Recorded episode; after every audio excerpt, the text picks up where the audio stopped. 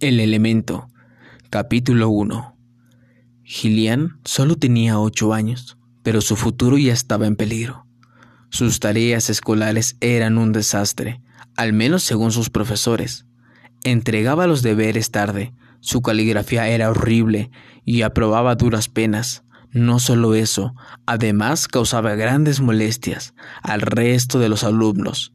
Se movía nerviosa, haciendo ruido, miraba por la ventana, lo que obligaba al profesor a interrumpir la clase para que Gillian volviera a prestar atención, o tenía comportamientos que le molestaban a sus compañeros.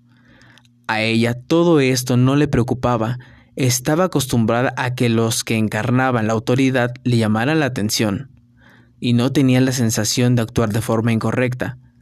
Pero sus profesores estaban muy preocupados, hasta tal punto que un día decidieron dirigirse a sus padres.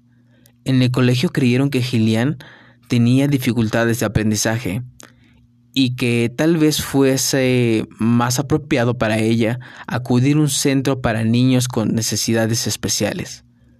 Todo esto sucedía en los años 30. Creo que en la actualidad dirían que sufría de trastorno por déficit de atención e hiperactividad, TDAH y le recetarían Ritalin o algo parecido.